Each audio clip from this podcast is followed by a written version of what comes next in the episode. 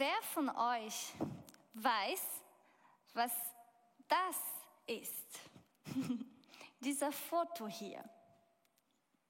Ich lasse euch ganz kurz überlegen, was könnte das sein? In der Vergangenheit würden Kirchen und öffentlichen Gebäude ein Metallgegenstand auf dem Bürgersteig angebracht, damit die Leute oder damit die Fußgänger der Schlamm von ihren Schuhsohlen abkratzen könnten. Das ist so wie ein Matschkratzer. Und als ich Teenager war, musste ich so etwas vielmal nutzen. Ich wohnte etwa zwölf Kilometer von meiner Schule entfernt und nahm morgens Bus, um dort hinzukommen. Und von meinem Haus bis dieser Bushaltestelle war ungefähr 200, Kilo, äh, 200 Meter. Kilometer nicht, Meter. Die bei Regen wirklich matsch würden. Und wenn es so viel regnet, hat mich mein Vater mit Auto mitgenommen, aber oft war er schon beschäftigt. Also mussten wir so ein Tute nehmen,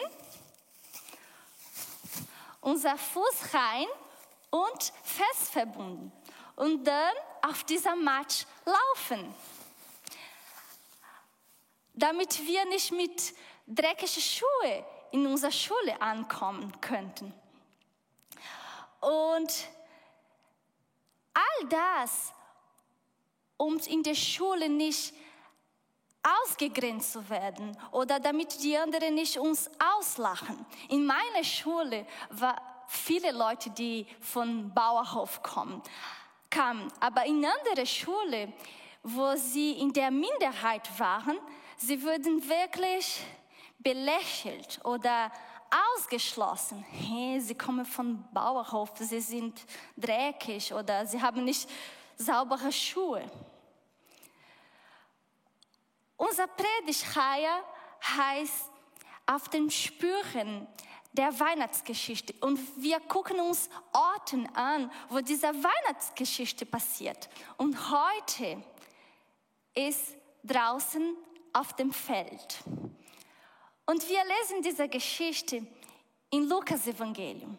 Und Lukas erzählt uns, dass in der Gegend von Bethlehem einige Hirten gab, die Schafen versorgten. Und Bethlehem war ein günstiger Ort für diese Tätigkeit, weil wir können hier sehen, Bethlehem war ganz in der Nähe von Jerusalem. Das war nur 10, 11 Kilometer entfernt. Und Jerusalem, da war der Tempel. Und da brauchen Schafe für Opferdienst. Und laut einiger Studien würde in Jerusalem jedes Jahr etwa 2100, 2100, 200.000 Schafe geopfert. Und Bethlehem war der Hauptlieferanten dafür. Aber war es nicht leicht, in dieser Kontext ein Hirte zu sein.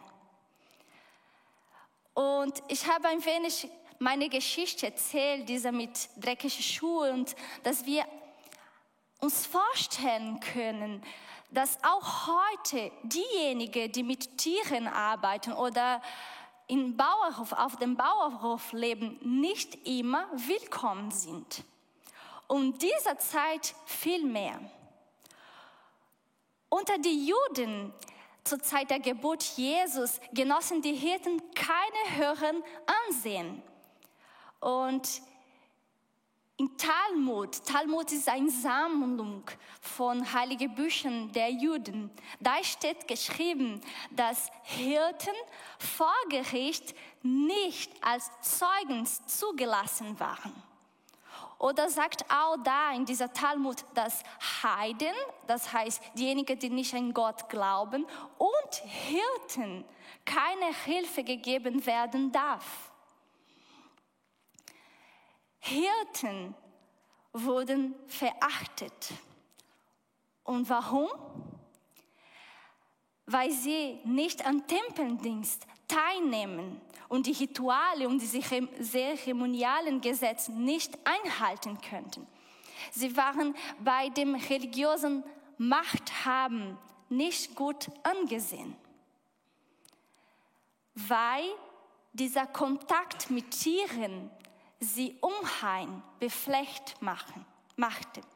Zum Beispiel, wenn sie die Schafen bei Geburt helfen mussten, dann kam ihre Hände mit Blut in Berührung.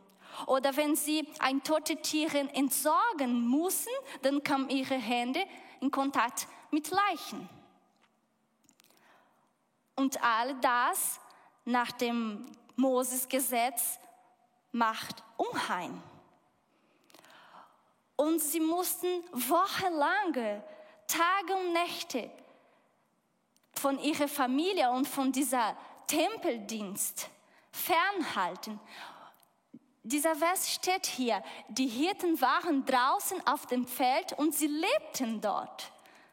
Sie waren schon eine ganze, eine große Zeit da draußen. Sie lebten da. Sie konnten nicht, okay, wir kommen jetzt zurück und besuchen einen Gottesdienst.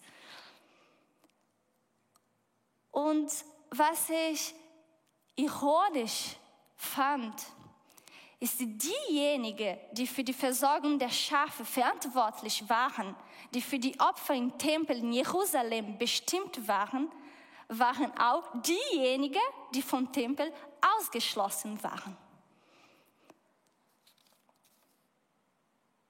Und die Idee dieser Predigtreihe ist, dass wir in das Leben dieser Zeit auch eintauchen und die Freunde ein Weihnacht neu erleben. Und vielleicht sagst du, ja, ich bin 30 Jahre schon Christ und ich habe 30 Weihnachten schon erlebt. Und wir wollen wieder diese Freude an Weihnacht zusammenfinden.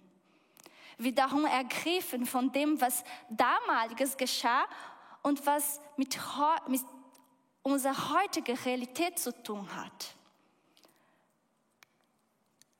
Dann haben wir hier in dieser Geschichte die Geschichte von demutigen und ausgeschlossenen Menschen, die von damaliger Kontext ausgeschlossen waren, ignoriert, beiseitig gelassen. Sie waren draußen, sie konnten nicht drin sein und sie hatten keine Chance, an etwas Wichtigem teilzunehmen. In damaliger Kontext, wenn ich ein Gottesdienst besucht, dieser Tempelritual, das war ganz wichtig für die Leute. War etwas, das die Menschen einen Mehrwert gab. Okay, ich kann in Tempeldienst gehen. Und sie konnten das nicht. Oder sie konnten keinen Kontakt zu Gott haben, weil Gott war hier in dieser Tempel und sie konnten da nicht gehen. Aber dann erzählt uns diese Geschichte, dass diese demutigen und ausgeschlossenen Hirten die erste Zeugen der Geburt Jesus waren. Gott macht hier ein Umkehren der Geschichte. Wir lesen, dass sie waren eine Nacht bei ihren Tieren und dann kam ein Engel zu ihm und sagte zu ihnen, ich bringe euch eine gute Nachricht, über die im ganzen Volk große Freude herrschen wird. Heute ist euch in der Stadt Davids ein Häter geboren worden. Er ist der Messias, der Herr. Gott hat diese demütige und verachtete Menschen auserwählt und seine Herrlichkeit zu offenbaren, um die größte Nachricht von allem zu verkünden. Heute der Retter, der Messias, der Herr ist geboren. Gott hat diese demütige und verachtete Menschen auserwählt und sie in etwas viel Größeres hineingenommen. Sie, die vorher waren draußen, sie sind jetzt drin. Sie sind Teil von etwas viel Größer. Gott macht eine Umkehr in der Geschichte. Und später in der Geschichte von Jesus, wir können in den Evangelium, in den Evangelien weiterlesen, erkennen wir jedoch, wie korrupt oder wie stolz und manipulativ die religiöse Elite Jerusalem war. Viele von denen, die das Volk lehren, lehren sollten, Pharisäer, äh, Priester, Schriftgelernten, handeln korrupt, getrieben von Stolz und Heuchelei.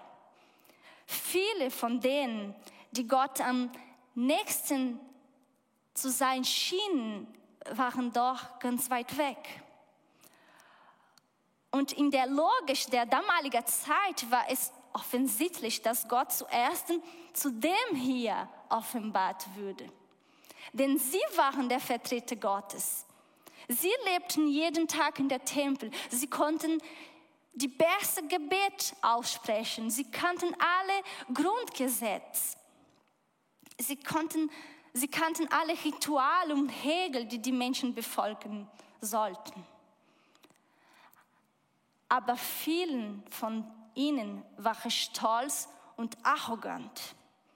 Sie verurteilen gnadenlos und leben heuchreulich. Sie haben die Leute abgewertet, von oben herab geguckt. Und wir lesen später, wie Jesus diese Handlung sehr kritisiert. Wir sollen die anderen nicht abwertet, abwerten oder von oben herab gucken.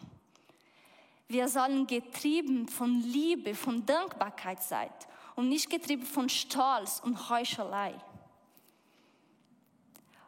Jesus macht hier wieder eine Umkehr in dieser Geschichte. Genauso wie Jerusalem und Bethlehem. Jesus ist in Bethlehem geboren und nicht in Jerusalem. Gott offenbart sich zuerst für die Hirten und nicht an die schriftgelehrten Pharisäer. Er sind die Hirte, die die ersten Zeugen der Geburt Jesu sind.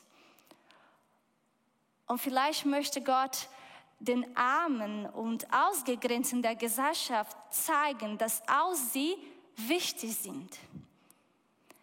Aber ich glaube, hier möchte Gott uns auch zeigen, das Wesen der Gnade hervorheben hervorheben.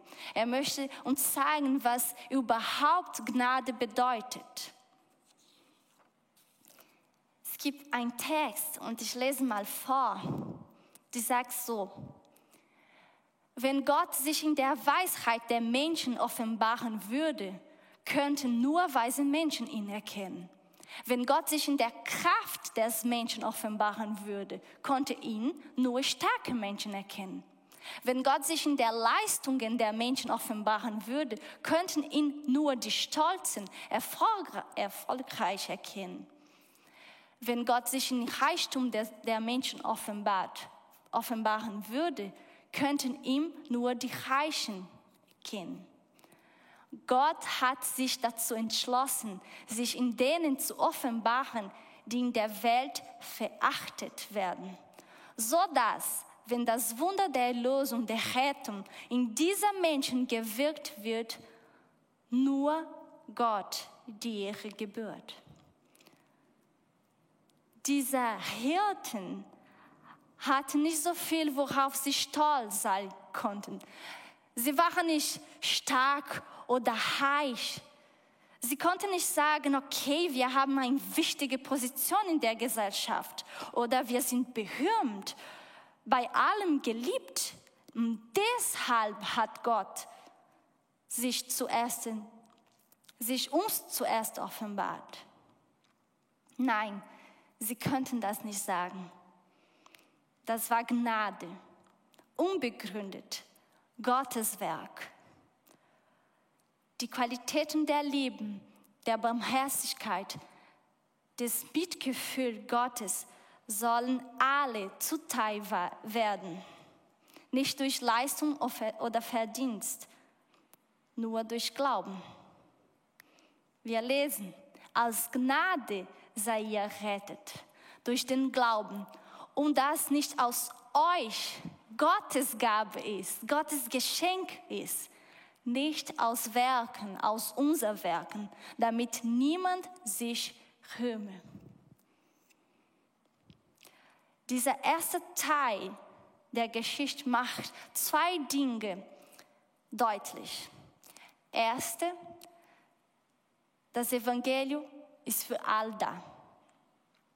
Gott wollte, dass die Niedrigsten unter den Menschen erkennen, dass seine Liebe sie einschließt, besonders in eine Welt, in der sie normalerweise ausgeschlossen sind. Und zwei, es geht nicht um Leistung, nicht um Verdienst, es geht nicht um Werken, um Taten, es ist Gnade und nur Gott die Ehre gebührt. Und das ist unsere Geschichte und vielleicht fragst du schon sich selbst, okay, was kann ich von dieser Geschichte lernen? Und ich habe zwei Punkte mitgebracht, dass, dass ich von dieser Geschichte gelernt habe. Und der erste Punkt ist, Gott offenbart sich den Demütigen. Gott offenbart sich den Demütigen. Gott hat sich den Demütigen offenbart, um zu betonen, dass die Herrlichkeit, dass die Ehre gehört ihm. Und die Bibel zeigt uns immer wieder, dass Gott an demjenigen Gefallen findet, der dies immer wieder wiederholt oder verkündet. Diejenigen, die sagen, die Herrlichkeit, die Ehre ist von Gott. Ich kann, ich kann keine große Dinge vorbringen. Ich mache Fehler, aber Gott nicht. Ich will mehr von Gott und weniger von mir. Er muss wachsen, ich muss abnehmen. Es gibt einen Satz, der sagt so, Stolz bedeutet die, sind die, diejenigen, die unabhängig von Gott erleben möchten. Und Demut sind diejenigen, die sagen, ich will abhängig von Gott leben. David war ein großer Krieger, ein großer König, er war ein großer Hirte und Musiker. Aber er hat nicht darauf gebetet, all diese Dinge zu sein. Er sagt so, eine Sache bitte ich von Herrn. Eines bitte ich von Herrn, damit ich in sein Haus wohnen kann alle Tage meines Lebens. Eines bitte ich von Herrn, eine Beziehung mit ihm jeden Tag. Paulus war ein Mann, von großer Weisheit. Aber all diese Weisheit hielt er für nichts. Nichts wichtiger im Vergleich dazu, sein Härter, sein, sein Erlöser, sein Herr, Jesus Christus zu kennen. Er sagt, all das ist Dreck. Ich will Jesus kennenlernen. Immer wieder, jeden Tag mehr. Ich will mehr von Gott. Ich kann nicht allein. Und dieser Gedanke kann ich hier in den Hirten sehen. Die Hirten konnten nicht in den Tempel gehen. Sie konnten das Gesetz nicht halten. Sie halten die Last auf sich, niemals das, zu, das tun zu können, was das religiöse System der damaligen Zeit verlangt. Aber dann, sie haben eine Erfahrung mit Gott und mit Gnade. Und sobald die Engel weggehen, sie sagen so, lass uns nach Bethlehem gehen. Und in Vers 6 lesen wir,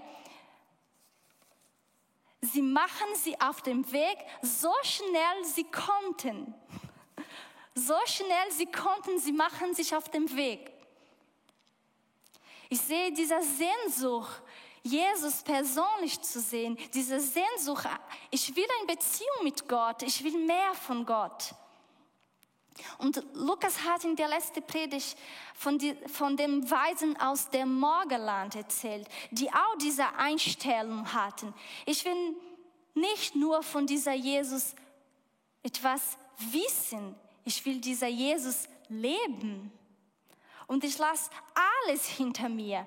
Im Falle der Weisen aus dem Morgenland mache ich ein lange Reisen. Das heißt, ich bewege mich Richtung Jesus. Im Falle der Hirten lasse ich, lassen sie ihre Arbeit als Hintergrund. Das heißt, ich mache Christus zu meiner ersten Priorität. Ich will mehr von Gott.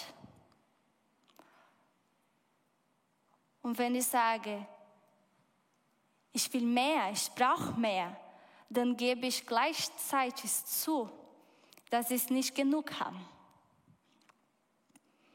Dass ich mehr brauche. Und eine der Definitionen von Demut ist, die Tugend, seine eigenen Grenzen zu kennen. Das heißt, mit meinen Schwächen bewusst zu sein, meine Fehler und Grenzen zu erkennen, mich jeden Tag vor dem Herrn niederzuwerfen und Gnade zu bitten.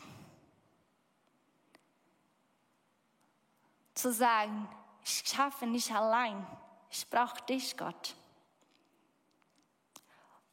Und es gibt zwei Bibelvers, die sagen so, den Hochmütigen stellt sich Gott entgegen. Aber wer gering von sich denkt, den lässt er seine Gnade erfahren. Und dieser Wort Gnade auf Griechisch Charisma, da steckt so viele drin. Da, ste da steckt äh, Gaben, Talenten, Kraft, Vergebung, Berufung, Bestimmung, Salbung, Segnen, alle drin. Dieser Wort hier, das erfahren wir, wenn wir sagen, ich schaffe nicht allein Gott, ich brauche dir. Diese Gnade ist frei gegeben. Oder glücklich sind die erkennen, wie arm sie vor Gott sind, denn ihnen gehört sein himmlisches Reich. Wir sind nicht mehr draußen, wir gehört jetzt von etwas viel größer. Und das ist der Himmelsreich. Wir dürfen eintreten, wir dürfen eine Beziehung mit Gott haben. Und sobald die Hirten erkannten, dass sie mehr von Gott erfahren könnten, nicht mehr über Rituale oder über Regeln, mehr von Gott, mehr über Gott, mehr über eine Beziehung mit ihm, machen sie auf dem Weg. Und so schnell sie konnten.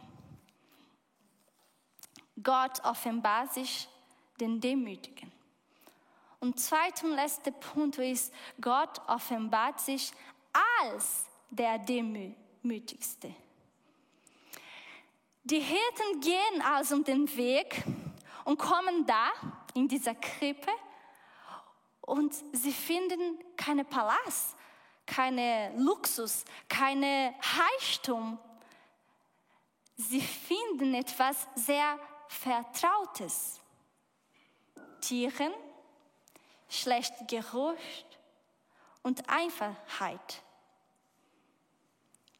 Das heißt, die große Gott, die große Gottes, die sich in eine Schwäche eines Babys manifestiert. Die Herrlichkeit Gottes, die in einer Krippe mit Tieren gegenwärtig ist. Sie finden den Gott des Universums, der Schöpfer von allem, die sich mit ihnen identifiziert. identifiziert. Als, ob, als ob Gott sagen würde, ey, ich sehe euch. Ich lebe unter dieselben Umstand wie ihr, wie ihr, damit ich euch erreichen kann. Ich bin jemand, oder ich bin nicht jemand, der in seine Komfortzone oder von oben herab guckt und sagen, was du in deinem Leben tun musst. Ich bin jemand, der mit dir lebt, der mit dir geht. Und stellt euch die Auswirkung auf das Leben dieser Hirten vor, die den die den Tempel nicht betreten dürften, weil sie als unheim, als schmutzig galten. Und sie waren nicht gemorgt. Und dann sie kommen da. Und der Messias, der Härter, der Sohn Gottes, es ist eine Krippe umgeben von Tieren so wie ihn. Stellt euch die Wertschätzung vor, den dieser Hirten empfangen oder spürten. Hey, wir sind doch wichtig für Gott.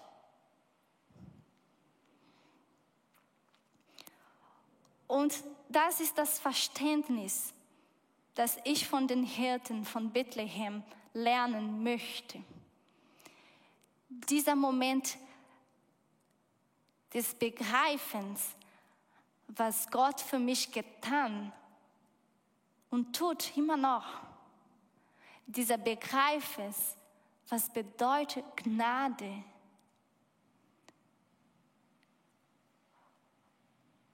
Was bedeutet, er macht sich klein für mich. Und dann dieser Begeisterung, die wir in den nächsten Vers lesen.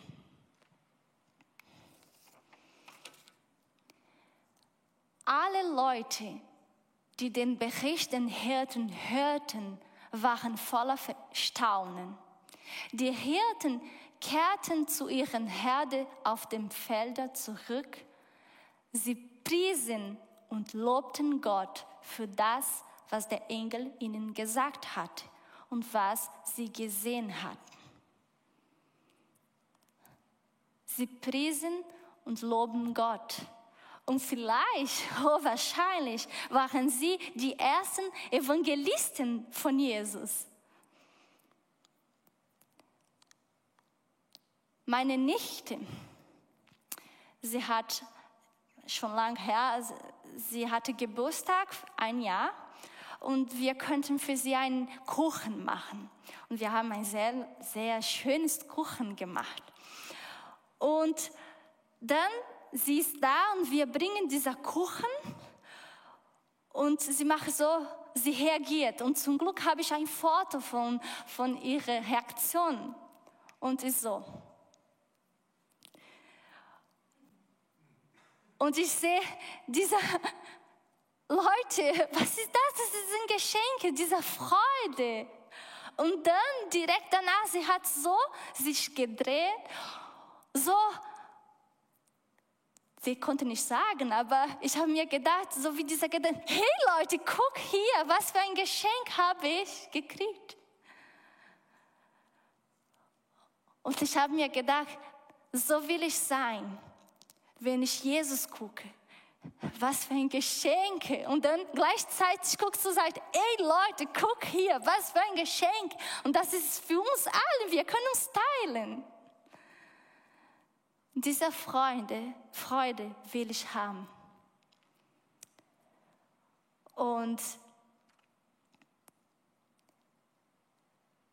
steht auch in der Bibel, wenn Petrus und Johannes äh, das Evangelium treu verkündet hat und dann kommt die Üblichkeit und sagt, nee, ihr dürft nicht mehr von dieser Jesus reden. Und dann sie sagen, wir können nicht aufhören, von dem zu erzählen, was wir gesehen und gehört haben. Wir können nicht aufhören. Ich kann nicht schweigen. Und sogar in dieser Geschichte von die Hirten, sogar die Engel waren begeistert. Wir lesen da, dass plötzlich kommen viele Engel und sie, sie singen, weil sie merken, okay, jetzt Gottes Werk hat begonnen. Jetzt es gibt Rettung. Und wir lesen,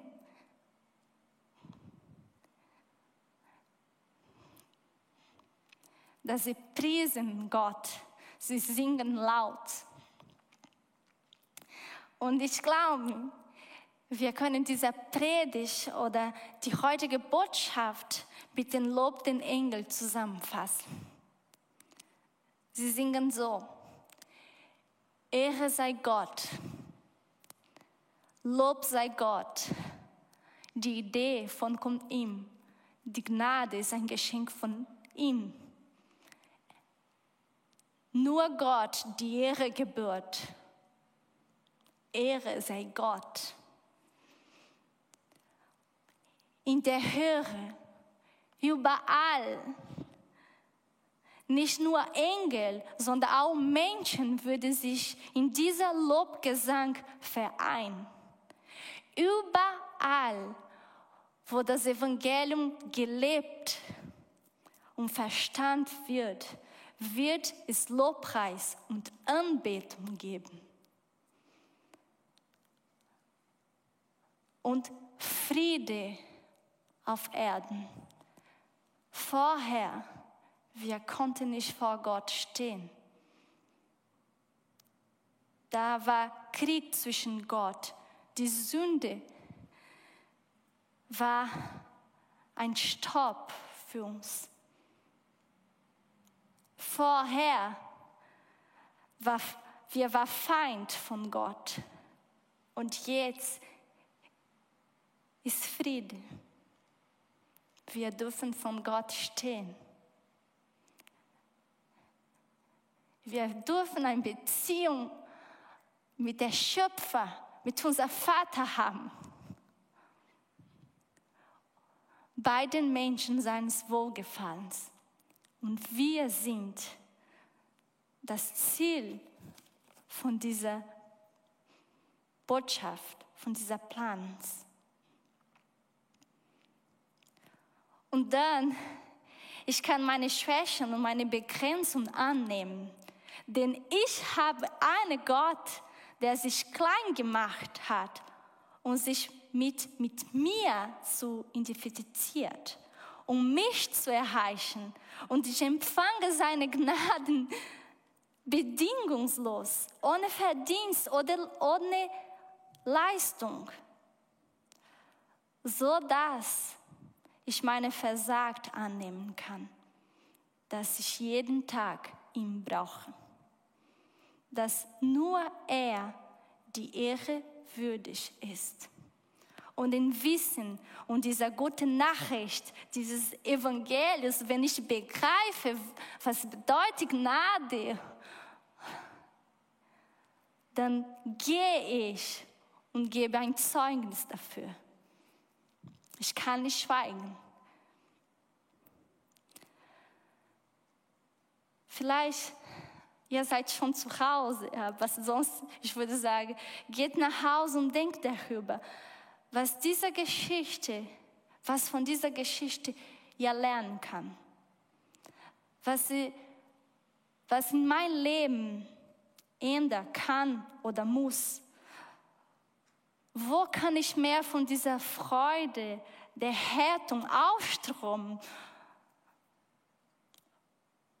und in welchem Bereich von meinem Leben, von, meine, ja, von meinem Leben sollte Gnade mein Herz weich machen.